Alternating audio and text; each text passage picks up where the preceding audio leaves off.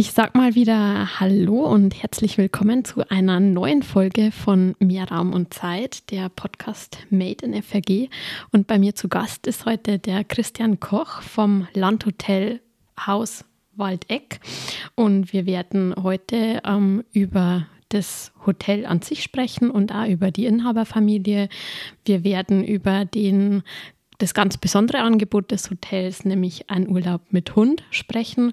Und dann werden wir das Ganze noch ein bisschen in Verbindung setzen mit unserer Region, ähm, was das für Vorteile vielleicht auch für die Region bringt oder wo das Haus Waldeck vielleicht auch von unserer Region profitieren kann. Und deswegen freue ich mich jetzt schon auf die neue Folge.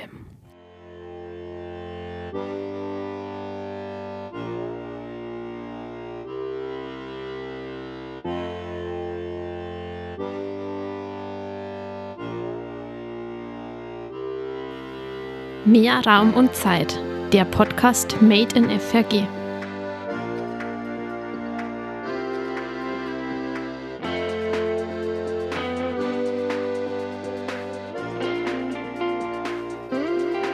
Genau, ich habe heute den Christian Koch vom Landhotel Haus Waldeck ähm, bei mir zu Gast. Ich sage erst einmal Hallo Christian, schön, dass du heute da bist. Vielen Dank, schön, dass ich da sein darf. Und wer das Landhotel Haus Waldeck nicht kennt, es ist ja bekannt als das hundefreundlichste Hotel ähm, mit Sitz in Mitterfirmionsreuth. Das Hotel ist schon zum dritten Mal in Folge Gewinner des Awards vom Hundehotel Info. Und ähm, anders als in gewöhnlichen Hotels fallen Vierbeiner dort nicht so wirklich auf, weil ähm, ja die meisten Gäste dort auch ihren Hund mit dabei haben. Aber wir werden gleich mehr dazu oder mehrere Details zu dem Ganzen erfahren. Und ich starte einfach auch mal in dieser Folge mit der Einstiegsfrage, was sind denn die drei Dinge, die man über den Christian Koch wissen muss? Dass ich nicht sehr viel bayerisch rede, weil ich mit zehn Jahren mit meinen Eltern hier runtergezogen wurde, nach mit der Firma Jansreuth, die sich selbstständig gemacht hatten. Dass ich eine tolle Frau und zwei tolle Kinder habe, die sich sehr unterschiedlich entwickeln, aber beide einen sehr guten Weg gehen und dass ich meinen Eltern sehr dankbar bin dafür, dass ich mich in die Richtung entwickeln dürfte und die Möglichkeit hatte, selbstständig sein zu können. Wunderbar. Ähm, auf alle Fälle, glaube ich, sehr, sehr auszeichnende ähm, drei Dinge und auch ähm, Themen, die ja schon sehr, sehr nahe an, an dem Thema des heutigen Gesprächs sind, weil die Eltern ja das Haus Waldeck ähm, damals in, mit der Firmensreuth gestartet haben oder in der Hotelbranche. Vielleicht einfach mal ein paar Worte zu dem Hotel für alle diejenigen, die das Ganze noch nicht kennen. Also entwickelt haben wir uns tatsächlich daraus, dass meine Eltern damals eine Pension übernommen haben, beide fachfremd, ähm, weil sie eigentlich sich was anderes machen wollten und nicht da bleiben wollten, wo sie waren. Ähm, wir haben das dann immer wieder weiterentwickelt. 1996 ist dann meine Frau und ich mit in den Betrieb eingestiegen.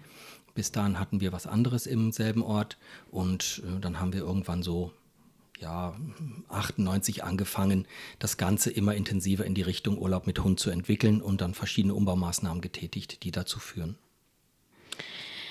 Es ist quasi ein ähm, familiengeführtes Unternehmen, sage ich jetzt mal, also ähm, die ganze Zeit im, im Besitz vom Unternehmen. Ähm, vielleicht einmal kurz für diejenigen, die jetzt hier ähm, in diese Podcast-Folge reinhören, was kann man denn jetzt im Haus Waldeck machen? Man kann sehr gut Urlaub mit Hund machen.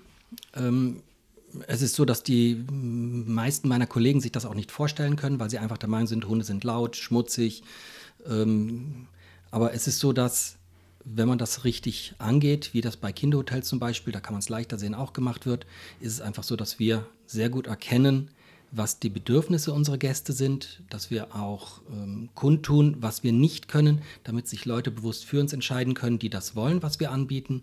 Und zwar, dass man mit seinem Hund Urlaub machen kann, ohne mit ihm aufzufallen. Also wenn man ins Restaurant geht, dann ist es so, dass in den meisten Restaurants man auffällt mit dem Hund, die Leute gucken einen an, dann wird man nervös, der Hund wird nervös, der Hund bellt mal, dann schauen die Leute mehr, dann zieht man stärker.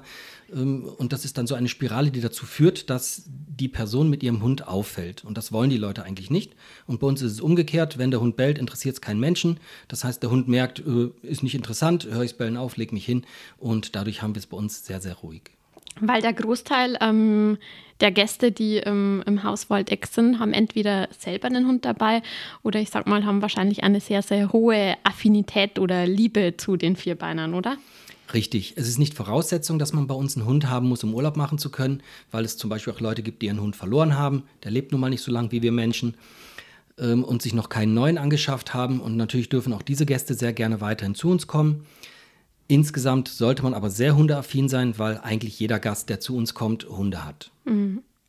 Jetzt, wenn wir noch mal kurz einen ähm, Schritt zurückgehen, also bevor sich das Ganze so ein bisschen ausgebaut hat ähm, in Richtung Hotel oder ähm, Haus mit Hund.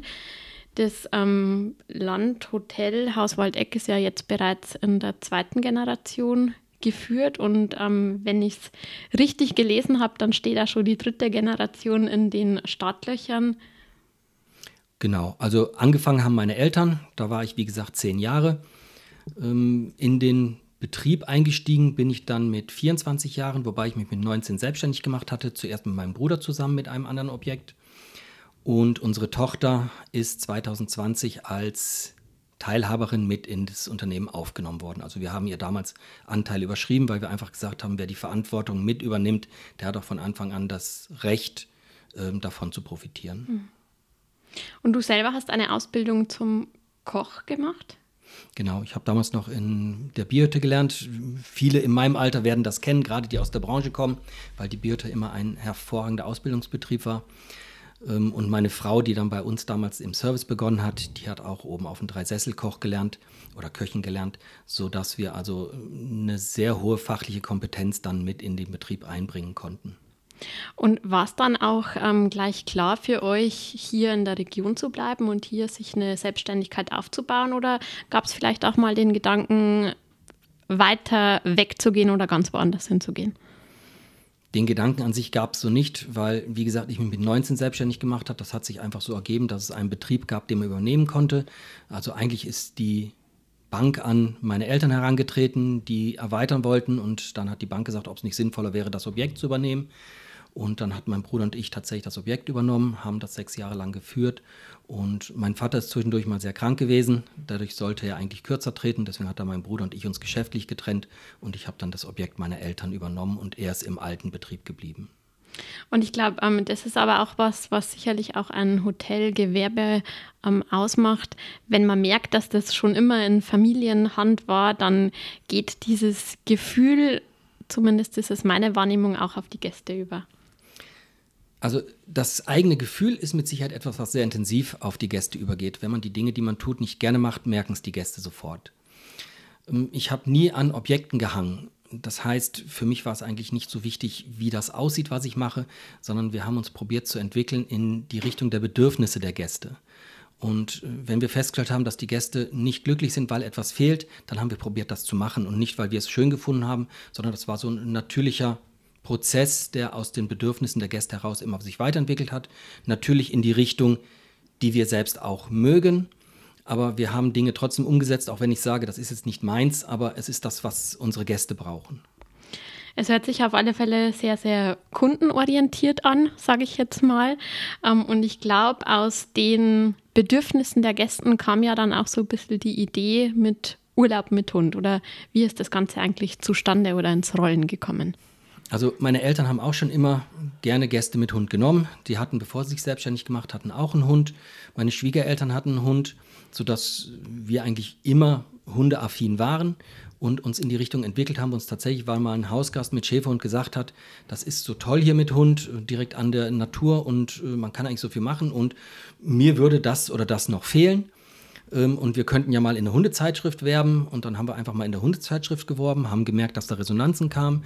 Dann kamen immer mehr Gäste mit Hund, die gesagt haben, das und das wäre auch toll, wenn wir es hätten.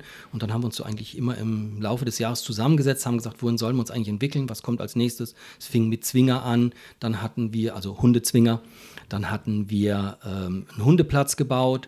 Äh, mittlerweile haben wir einen Hundebadeteich, einen Hundeplatz, eingezäunte Grundstücke, eine Hundehalle, einen eigenen Hundetrainer, Hundeprogramm. Also es hat sich mit der Zeit immer stärker in die Richtung entwickelt, weil die Leute einfach dafür einen Bedarf hatten. Mhm. Und was, also kann jetzt ein, ein Gast oder was können Gäste, die mit ihrem Hund da ins Hotel kommen, denn jetzt für verschiedene Angebote in Anspruch nehmen? Jetzt ähm, hast du gerade schon ein paar Sachen genannt, aber wenn ich mich zuvor ein bisschen auf der Homepage umgeschaut habe, da habt ihr ja doch sehr, sehr vieles zu bieten. Vielleicht magst du ein bisschen genauer darauf eingehen, dass man ein bisschen eine Vorstellung davon bekommt, was dann die Gäste bei euch im Haus machen. Also im Prinzip sind wir ein Hotel für den Menschen, der einen Hund mit hat. Also wir sind kein Hotel für den Hund. Ähm, denn der Hund, wenn sein Herrchen, sein Frauchen glücklich sind und zufrieden sind, dann passt dem Hund das. Das würde dem Hund schon reichen. Sondern es geht darum, dass wir eine Auslastung für den Hund erzeigen können, dass das Mensch-Hund-Team etwas tun kann. Eigentlich beginnt der Tag bei unseren Gästen so, dass sie zuerst mit dem Hund Gassi gehen. Ähm, für die, die sehr früh gehen, haben wir schon um 7 Uhr eine Kaffeestation aufgebaut, dass die noch nebenbei ein bisschen Koffein kriegen. Ähm, dann ist es so, dass das Frühstück um 8 Uhr beginnt. Da sind die meisten schon die erste runtergegangen, haben vielleicht den Hund mal kurz schwimmen lassen. Ähm, dann frühstücken die Leute, dann gehen sie auf die Terrasse raus oder gehen hoch zum Hundeplatz, tun da wieder eine Auslastung, den Hund ein bisschen baden lassen, dann vielleicht einen kurzen Ausflug irgendwo in die Region. Also diese langen täglichen Ausflüge, die sind eigentlich nicht mehr so häufig. Dann kann man, wenn man dann zum Kaffee zurückkommt, am Buffet essen, Kaffee trinken, sich auf die Terrasse setzen, wenn das Wetter nicht so toll ist, nach unten in die Hundehalle gehen. Also eigentlich ist es so, dass unsere Aufgabe es ist, dem Gast die Möglichkeit zu bieten, den Tag in Ruhe, gechillt zu nutzen. Und zusätzlich haben wir halt noch die Möglichkeit, dass man die Hunde auch betreuen lassen kann, dass wir Workshops anbieten, kostenfreie tägliche Programme, wo jeder mitmachen kann und in der Betreuung, wenn der Hund ist, dass man dann nebenbei vielleicht auch Massagen machen lassen kann. Also wir haben so einen kleinen Wellnessbereich mit dabei. Mhm. Hört sich auf alle Fälle sehr, sehr vielversprechend an. Ich glaube, ähm, für die, die Angebote ähm, für den Hund oder jetzt für, ich mag es jetzt gar nicht Ausbildungszwecke oder so nennen, ähm, sondern ja, was, was die Gäste da mit ihren Hunden alles machen können, da habt ihr ja auch externe Trainer, Trainerinnen engagiert, die euch da unterstützen. Ja, wir haben eine Hundeschule, die in Bayernweit sehr aktiv ist, auch in andere Bundesländer hinaus. Haben den Sepp Hellinger hm, als Hundeschulführer, der eine sehr, sehr hohe fachliche Kompetenz hat, der aber auch sehr gerne bei uns ist, weil für ihn das nicht Arbeit ist, sondern ähm, mit den Hunden zu arbeiten, den Menschen etwas mitzugeben, ähm, ist das, was er gerne macht. Und eigentlich sagt er immer, dass es bei uns eher die Erholung ist. Die Arbeit tut er dann, wenn er mit, mit schlecht erzogenen Hunden arbeiten muss, ähm, wenn es da Problemhunde gibt und das nicht, ja, selten liegt es am Hund, meistens daran, wie mit dem Hund umgegangen worden ist, weil der Hund eben sehr stark davon partizipiert, wie der Mensch sich verhält. Mhm. Was, was bedeutet das oder was kann hier vielleicht äh, jeder Hörer und jede Hörerin mitnehmen? Der Hund ist kein Mensch. Also das Vermenschlichen von dem Hund mag den Menschen gut tun und mag auch häufig dem Hund nicht schaden, aber eigentlich hat der Hund auch ein anderes Bedürfnis. Äh, ein Hund, die meisten Hunde sind Rudelhunde, außer Rottenhunde, aber das würde jetzt zu weit führen. Ähm, und ein, Hund muss nur wissen, wo er im Rudel ist. Und dem ist es eigentlich egal, ob er Anführer ist oder ganz unten ist. In dem Moment, wo er seine Position hat, kann er die gut halten, gut ausfüllen. Ähm, und dann ist er damit auch zufrieden. Und es ist ganz gut, wenn der Rudelführer der Mensch ist. Also es gibt Gerade bei Terriern sagt man, es gibt nur einen, der bestimmt, entweder ist der oben an der Leine oder unten an der Leine. Macht es der obere nicht, wird es der untere tun. Also der wird sein Herrchen so weit bringen, dass es dann reagiert. Das sieht man gerade bei älteren Damen, die so einen kleinen Terrier auf dem Schoß sitzen haben. Mhm. Und wenn dann die Menschen da hinkommen, dann probiert der Terrier den Menschen zu beschützen. Okay. Und wenn der Mensch das nicht unterbindet, dann wird der Hund sich durchsetzen und an diese Frau wird nie jemand wieder drankommen. Wie stelle ich mir das jetzt vor, ähm, jetzt ähm, zum Beispiel beim Frühstück oder abends ähm, im Restaurant, wenn jetzt sehr, sehr viele verschiedene Hunde ähm, in einem Raum auf einem Platz sind, die sich zuvor vielleicht jetzt auch noch nicht ähm, gekannt haben, gibt es da manchmal Stress oder? Also Stress ist würde ich auf keinen Fall sagen. Es ist zwar so, dass drei, vier Mal im Jahr tatsächlich etwas passiert, wo Hunde probieren, ihre Position im Rudel zu finden und dann eigentlich die Menschen falsch reagieren. Zum Beispiel, wenn jetzt sich zwei Hunde ankläffen, dass man dann probiert, vorne auf dem Maul hinzugehen, dass dann einfach man mit der Hand am Zahn hängen bleibt. Also mhm. die wenigsten Hunde beißen in diese Form, sondern das ist dann das, was äh, tatsächlich ein bisschen Problem erzeugt. Aber wenn mal ein Hund neu ins Restaurant kommt und da liegen zwölf Hunde rum und der Hund äh, schlägt einmal an, äh, dann kann es sein, dass drei von den zwölf Hunden reagieren und äh, dann ist das eigentlich auch innerhalb von drei, vier Mal Bällen dann vorbei und dann tut jeder sich wieder hinlegen und der neue Hund ist auch da, weil dann wieder jeder weiß, wer jetzt gerade da ist. Hm.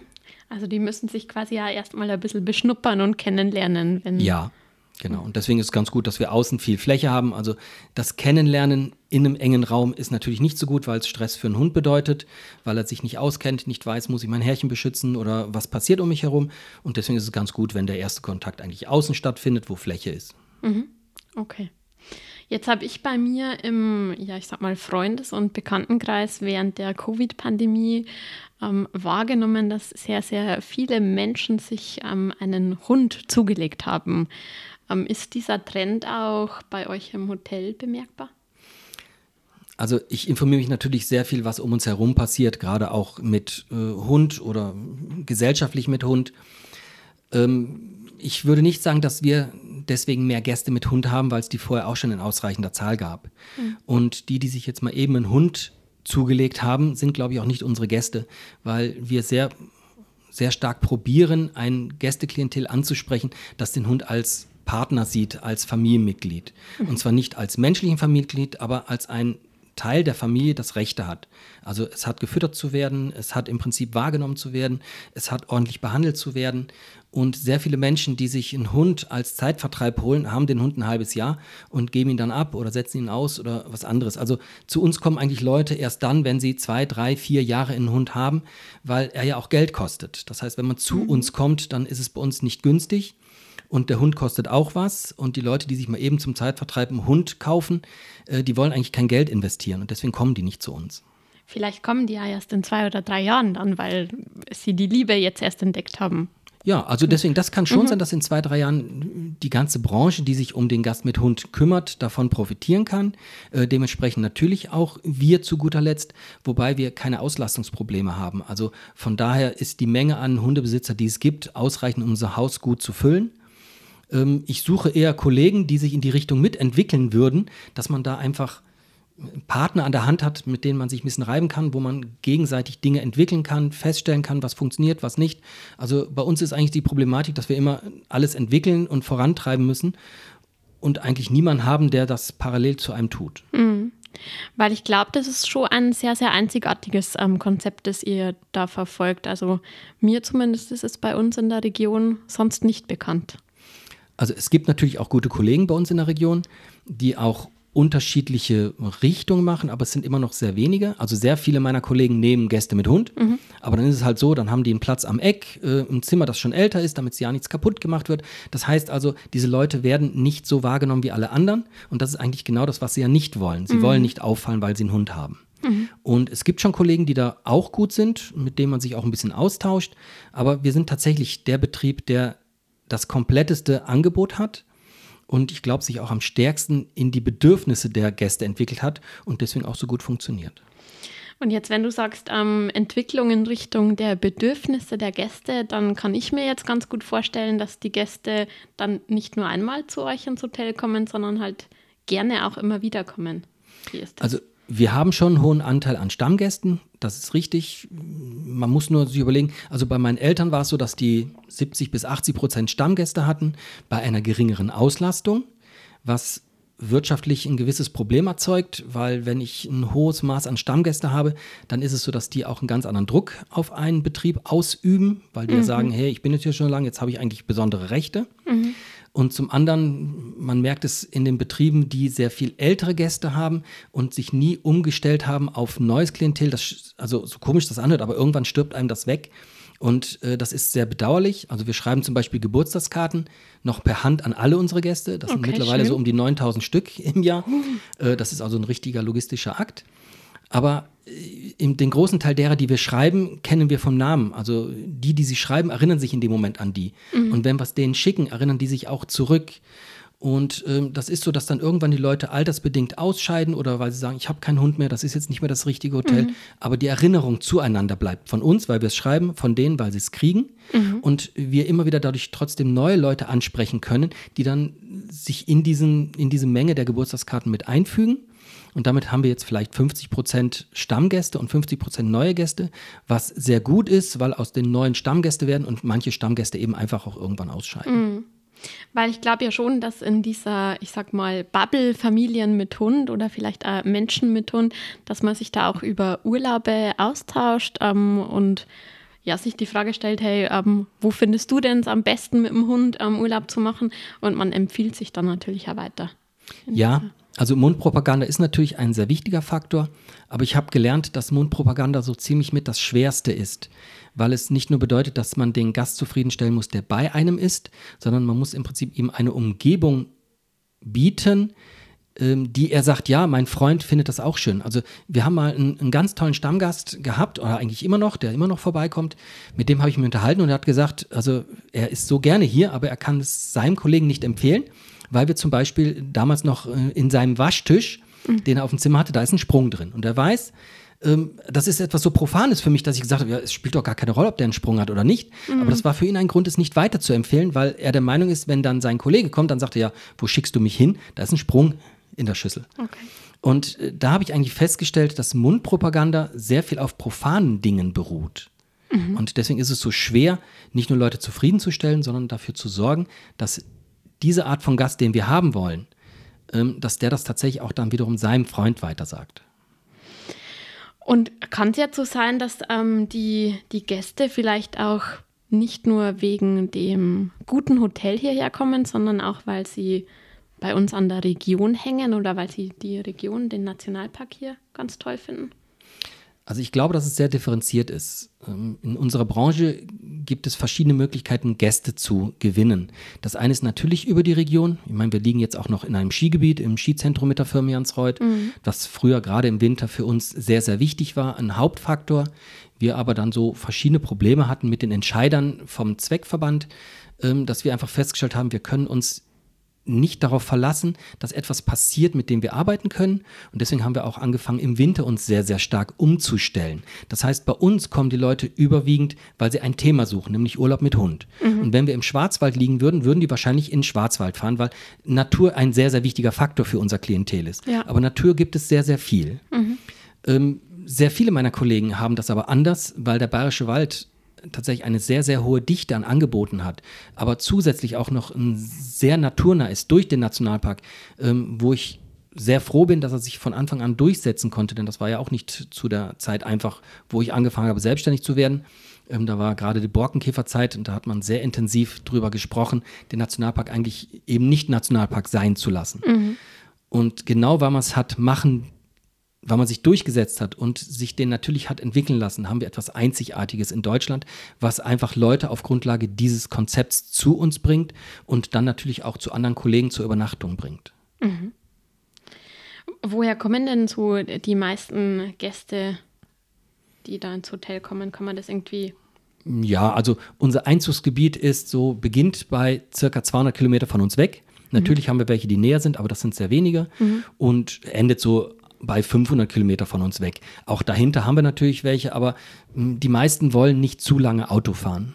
Wahrscheinlich auch, wenn sie einen Hund mit dabei haben, oder dann macht es wenig Spaß wie mit kleinen Kindern oder so ewig lang im Auto zu sitzen. Ja, das ist mit, mit Sicherheit mit ein wichtiger Grund, ein wichtiger Faktor. Man muss seinen Hund schon separat dran führen, dass er lange im Auto, dass er auch Freude hat dran. Und wenn ich den acht Stunden, also wenn ich von Hamburg zu uns fahre, dann ist das für den Hund anstrengend und dann muss ich einfach häufiger Pausen einlegen. Das heißt, ich muss mich darauf einlassen, dass ich so lange unterwegs bin oder eventuell auch mal zwischendurch eine Nacht übernachten. Mhm. Okay. Kriegst du irgendwie Feedback von deinen, von euren Gästen jetzt uh, zu unserer Region? Also irgendwas, wo sehr, sehr viele sagen, boah, das schätze ich hier sehr, das finde ich hier sehr, sehr toll oder vielleicht auch das ja. andere Extrem? Also es ist so, dass der Nationalpark natürlich auch von unseren Gästen sehr stark genutzt wird, aber es ist auch so, dass die Mentalität der meisten Menschen, die bei uns leben, etwas ist, was unseren Gästen sehr positiv auffällt. Mhm. Weil gerade mit Hund polarisiert man. Auch bei uns im Ort ist das natürlich so. Nicht jeder mag das. Ähm, einige sind auch so, dass sie sagen, einfach sind ein bisschen arg viele Hunde. Ähm, aber im Großen und Ganzen ist, ist das eine sehr geschillte Atmosphäre, die dem Gast mit Hund gegenüber gebracht wird. Und äh, die ganze Region sich auch immer intensiver auf dieses Klientel einlässt, weil man einfach merkt, das ist auch ein dankbares Klientel. Äh, das ist so eine Win-Win-Situation. Also wir freuen uns darüber, dass ein Gast mit Hund da ist und der Gast mit Hund freut sich darüber, dass er hier sein darf. Und wir sind dafür, also die ganze Region ist prädestiniert dafür, für Urlaub mit Hund, aber eigentlich auch, um sich zu erholen, um naturnah zu arbeiten. Du hast vorhin mal beim Vorwort gesagt, dass du auch Homeoffice machen kannst. Ähm, ich meine, ich mache lieber Homeoffice in der Natur, als wie dass ich das im, vielleicht in einer Wohnung mache, wo ich außenrum nur Häuser sehe. Das kann ich wahrscheinlich in meiner Arbeitsstelle auch. Hm. Was ist für dich vielleicht also ein großer Erholungsfaktor, den unsere Region bietet? die frische Luft, die wenige Lichtverschmutzung. Also man sieht bei uns tatsächlich noch einen Nachthimmel. Mhm. Wir haben auf dem Allenberg eines der wenigen Sterngucker-Events Deutschlands, weil wir dadurch, dass wir an der tschechischen Grenze liegen, ja auch drüben ganz wenig Städte haben, die viel Licht produzieren. Mhm. Und ähm, da wirkt sich sehr positiv aus, dass unsere Region sich eine Zeit lang nicht entwickelt hat, weil jetzt eben die Zeit ist, dass das Nicht-Entwickeln etwas ist, was man propagieren kann. Und früher hat man sonst probiert, irgendwo Gebäude hinzubauen, um Menschen hinzukriegen, die auf einem engen Raum zusammenzuführen, damit die auch zusammen etwas machen kann. Also nicht nur aus Profit, sondern im Prinzip, weil das vielleicht auch früher so gerne genutzt worden ist. Mhm. Und wir haben eben damals das Pech gehabt, dass wir uns nicht so weit entwickeln konnten und heute das Glück, dass es nicht so weit entwickelt wurde. Mhm. Spannende und, und auch sehr, sehr schöne Aussage zugleich, wie ich finde. Jetzt, ähm, glaube ich, seid ihr, und wir haben im Vorgespräch kurz drüber gesprochen, ja auch in einer gewissen Art und Weise vom Fachkräftemangel oder Mitarbeiter, Mitarbeiterinnenmangel ähm, betroffen. Ja, so kann man das, glaube ich, ganz einfach sagen. Ähm, es ist natürlich so, dass auch wenn ich mit meiner Bank unterhalte, Steuerberater, mit unseren Handwerkern, eigentlich es gibt überhaupt gar keinen Bereich, der nicht in irgendeiner Form ein Arbeitskräftemangel oder Facharbeitermangel. Also ich bin kein Freund davon, es auf Fachkräfte zu spezifizieren, weil wir nicht nur Fachkräfte brauchen, sondern wir können nicht nur Häuptlinge haben, wir brauchen viele Indianer und äh, die Tätigkeiten, nennen wir es von den Indianern, also die händischen Tätigkeiten werden nur noch sehr wenig wertgeschätzt. Sie werden benötigt, jeder will sie haben, aber sehr wenige wollen sie machen. Und das Problem ist, dass wir dadurch in eine Schieflage kommen, dass diese wichtigen Tätigkeiten einfach nicht mehr wahrgenommen werden oder als ja fast als minderwertig wahrgenommen werden. Das finde ich sehr, sehr schade. Mhm. Gerade in unserer Branche. Ähm, wenn ich jetzt den Arbeit einer Person bei uns an der Spüle nehme, ähm, der Koch kann nicht anrichten, wenn die Person an der Spüle seine Aufgabe nicht ordentlich gemacht hat. Ähm, der Koch kann auch das Essen nicht an den Gast bringen, was mittlerweile sogar schon teilweise passiert, weil es keine Servicekräfte gibt. Aber es ist so, dass jedes Rad, jedes Zahnrad, das es bei uns gibt, einen ganz, ganz wichtigen Faktor ist. Und das haben wir, glaube ich, gesellschaftlich vergessen, ähm, dass nicht alle nur essen gehen können, sondern jemand das Essen machen muss. Und wenn wir Freude haben wollen, dann sollte es auch jemand bringen. Und wenn wir diese Person anfangen, mehr wertzuschätzen, dann wird diese Person auch mehr Freude an seinem Job haben. Und das ist das, was wir sehr, sehr intensiv probieren in unserem Unternehmen hinzukriegen. Manche werden sagen, äh, hat er nicht geschafft. Das sind meistens die, die nicht mehr bei uns sind ähm, was auch okay ist. Äh, nicht jeder Mitarbeiter passt zu jedem Betrieb, nicht jeder Betrieb passt zu seinen Mitarbeitern. Und zu guter Letzt müssen die Leute zu uns familiär passen. Also wichtig ist, dass das Menschen sind, die nett sind, die mit anderen Gästen umgehen können, die andere Menschen ja wahrnehmen wollen. Die fachliche Kompetenz, die können wir diesen Menschen dann auch noch mitgeben, weil die ist bei uns von Haus aus gegeben.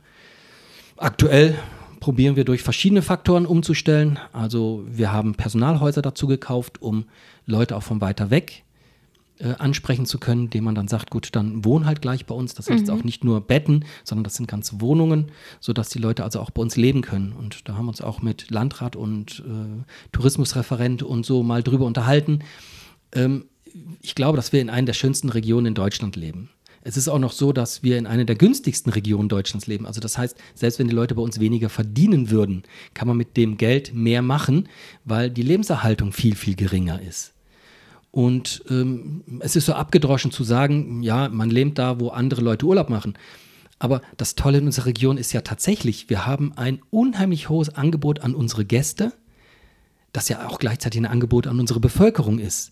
Also wir haben mittlerweile eine tolle Busverbindung. Das ist kaum zu glauben, was da sich in den letzten drei Jahren getan hat.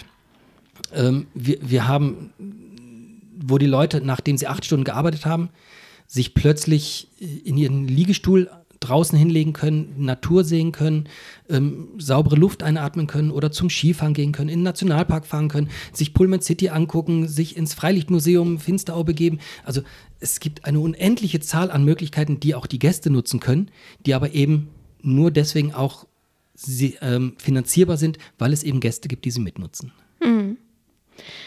Also ich glaube, das ähm, ist ein sehr, sehr spannender Punkt. Ähm, wir haben in unserer Region sehr, sehr viel mehr, als wir alle erwarten. Ähm, und ich glaube, dass man das nicht nur unseren Urlaubsgästen ähm, zeigen sollen, sondern auch den Menschen, die hier in der Region leben und arbeiten.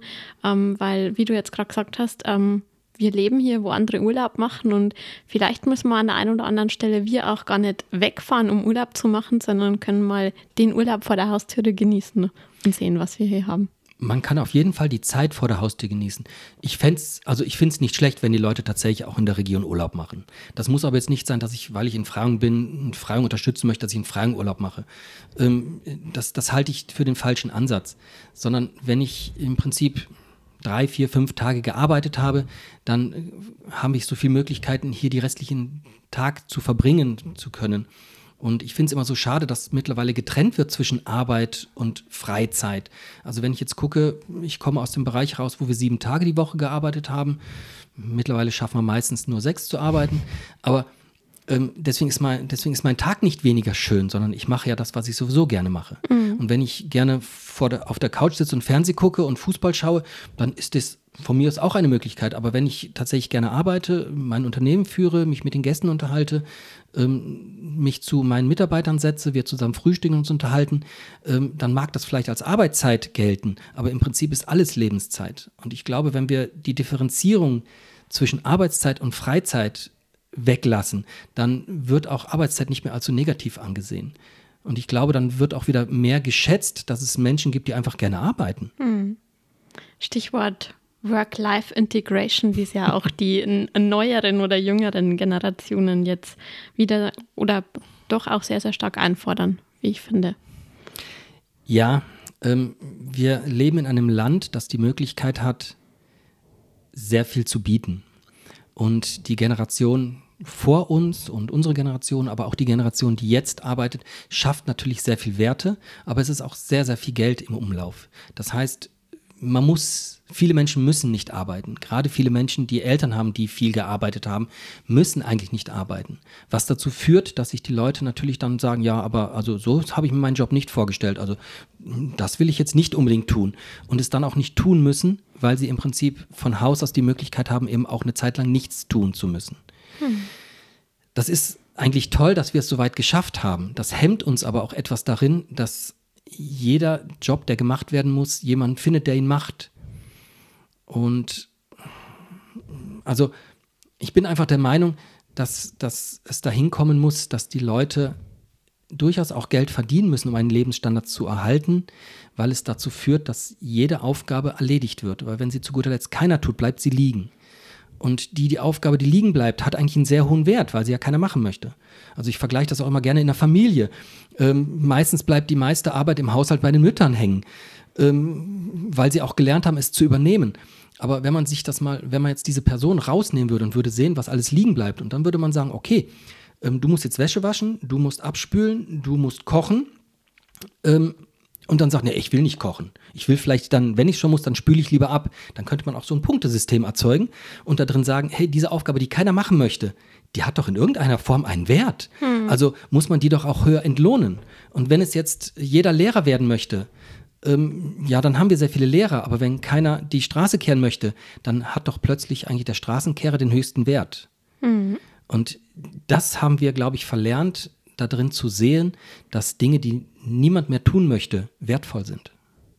Ich glaube, du hast es vorher auch ähm, ganz schön gesagt. Also Wertschätzung und Respekt allen Menschen ähm, gegenüberzubringen. Also egal, welche Aufgabe die in einem Betrieb, in einem Unternehmen oder vielleicht auch in sonstigen Organisationen übernehmen, weil ähm, am Ende sollte man gar nicht versuchen, diese Aufgaben zu vergleichen und in irgendwie eine Hierarchie oder eine Wertung zu unterstellen, ähm, weil natürlich alles gleich wichtig ist und ich glaube, wir alles dafür brauchen, damit sich das Zahnrad in den einzelnen Unternehmen, auch Familien und natürlich auch bei uns in der Region weiterhin drehen kann.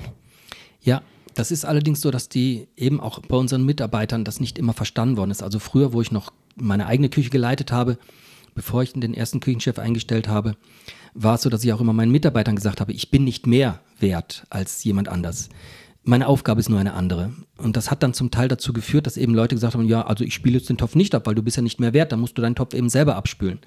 Das Problem ist nur, es gibt eben eine gewisse Menge an Menschen, die Töpfe abspülen können, aber es gibt weniger Menschen, die ein Unternehmen führen können. Und das macht mich nicht besser. Es ist einfach nur so, dass ich mich dann eben um das Unternehmensführen kümmern muss und mir die Zeit fürs Töpfe abspülen nicht so gegeben ist. Aber wenn kein Topf abgespült wird, kann ich kein Unternehmen führen. Also das heißt nicht, dass, wie du richtig sagst, es gibt keine Hierarchie, was ein guter und ein schlechter Job ist. Es gibt aber im Prinzip ein Auswahlkriterium, dass nicht jeder Job von jedem gemacht werden kann. Und ähm, wenn wir jetzt staatlich probieren, so viele Menschen wie möglich zum Studieren zu bringen, ähm, dann glaube ich, verkennen wir das Thema, dass zum einen die Leute gar nicht alle leitende Funktionen übernehmen können ähm, und diese leitende Funktion auch nicht höher zu bewerten ist als jemand, der händisch arbeitet, sondern wir brauchen sie alle. Nur nicht jeder kann jeden Job machen. Und ich glaube, ähm, das ist ein sehr, sehr schönes Statement. Also wir brauchen sie alle. Wir müssen uns aber bewusst sein, dass nicht jeder jeden ähm, Job machen kann, ähm, aber dass jeder Job oder jede Aufgabe ähm, gleich wichtig ist und es verdient, wertgeschätzt zu werden. Ja, wenn sie liegen bleibt und einen Schaden erzeugt, dann ist es eine wertvolle Aufgabe, egal was es für eine ist. Das, glaube ich, ist ähm, ein, ein sehr, sehr schönes Schlusswort für, für unser Interview. Ähm, ich würde aber ganz gern jetzt noch von dir wissen, Christian, ähm, also gemäß dem Slogan auch unserer Image-Kampagne, was war denn dein letzter mehr als du erwartest Moment? Ich habe lange nicht mehr ausgebildet ich weiß gar nicht, wie viele Jahre schon nicht mehr. Und ähm, es ist eines der Säulen, die wir jetzt wieder anfangen, ist tatsächlich Leute auszubilden. Und ich hatte immer die Angst, dass ich jemanden finde, dem ich dazu drängen muss, sich ausbilden zu lassen, dem ich also schieben muss, damit er was lernen will. Und ich habe jetzt das große Glück gehabt, dass ich eine Praktikantin bei mir hatte, die war 13 Jahre alt und äh, die war so aufgeweckt, so wissbegierig, die hatte so viel Freude am Arbeiten und zwar egal was war, ob es jetzt in den Zimmern war, ähm, ob es bei uns an der Rezeption saß. Ich habe mich auch noch gerne mit ihr unterhalten, weil ich dadurch, dass ich mit 19 selbstständig geworden bin, ich sehr früh gelernt habe, dass die Menschen nicht differenzieren zwischen, oder eigentlich sehr stark differenzieren zwischen Alter. Also ein 19-Jähriger, der kann ja nichts wissen, während mhm. ein 53er ja schon was erlebt hat. Und ähm, ich habe dem 53er dann immer gesagt, hey, wir unterhalten uns auf Augenhöhe, weil du hast 100 Prozent deines Lebens gelebt, ich habe 100% meines Lebens gelebt. Mein Leben war jetzt eben 19 Jahre, aber ich habe in diesen 19 Jahren etwas anderes gelebt und etwas anderes erfahren als du. Mhm. Das heißt, ähm, ja, ich, du kannst mir bestimmt besser sagen, wie es ist, 53 Jahre lang aufzustehen, aber du kannst nicht sagen, wie es ist, mit 19 eine Küche zu leiten. Ja. Und das habe ich bei dieser 13-jährigen jungen Dame auch festgestellt, dass es mir Freude bereitet hatte, jetzt mit meinen 52 Jahren, mich mit ihr zu unterhalten, weil es ein Gespräch auf Augenhöhe war.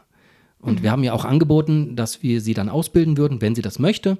Ähm, wobei ich glaube, dass ganz egal, was sie machen wird, jedes Unternehmen wird sich glücklich schätzen können, diese Dame eine Zeit lang auf ihrem Weg unterstützen zu dürfen. Und das war tatsächlich mehr, als ich erwartet habe, weil ich im Moment nicht so viele junge Menschen sehe, die begreifen, dass sie etwas tun müssen, um etwas zu bewegen und dass sich das Bewegen nicht von alleine stattfinden wird. Mhm. Super. Ähm, ich sage vielen, vielen Dank ähm, für die auch für mich ähm, nachdenklichen Worte, sage ich jetzt mal, vielleicht auch ähm, Worte mit Inspiration und vielleicht nicht nur für mich, sondern auch für alle ähm, Hörerinnen und Hörer, die sich jetzt diese Folge gerade angehört haben. Herzlichen Dank, ähm, dass du da warst und uns einen Einblick in deine, eure Arbeit gegeben hast und viel Erfolg bei allem, was noch passiert. Vielen Dank, dass ich da sein durfte und reden durfte. Und wir sind jetzt ganz gespannt auf dein Feedback zum Podcast Mehr Raum und Zeit. Schick uns doch dazu dein Feedback, deine Verbesserungsvorschläge oder auch, wenn du Themenvorschläge hast, eine Nachricht an podcast.mehr-als-du-erwartest.de. Und wenn du jemanden kennst, der gerne Gast bei unserem Podcast sein möchte oder du vielleicht auch selber Lust hast, Gast hier zu sein, schick uns auch eine Nachricht an podcast.mehr-als-du-erwartest.de. Wir freuen uns auf dein Feedback und deine Anregungen.